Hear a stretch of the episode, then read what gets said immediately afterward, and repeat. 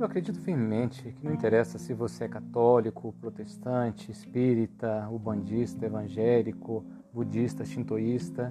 Eu acho que o, o, importante não é nem ter uma religião, o importante é ser uma pessoa religiosa, digamos, para usar esse mesmo termo. É, o importante é você ter valores, você ter é, dentro de si saber o que, que realmente é importante. Então eu resolvi gravar esse podcast porque depois de, de, de 40 anos de estudo, né, de muita leitura, muita coisa, eu comecei a perceber que tem muita gente que às vezes não percebe o básico, né, não percebem coisas que para mim são muito claras.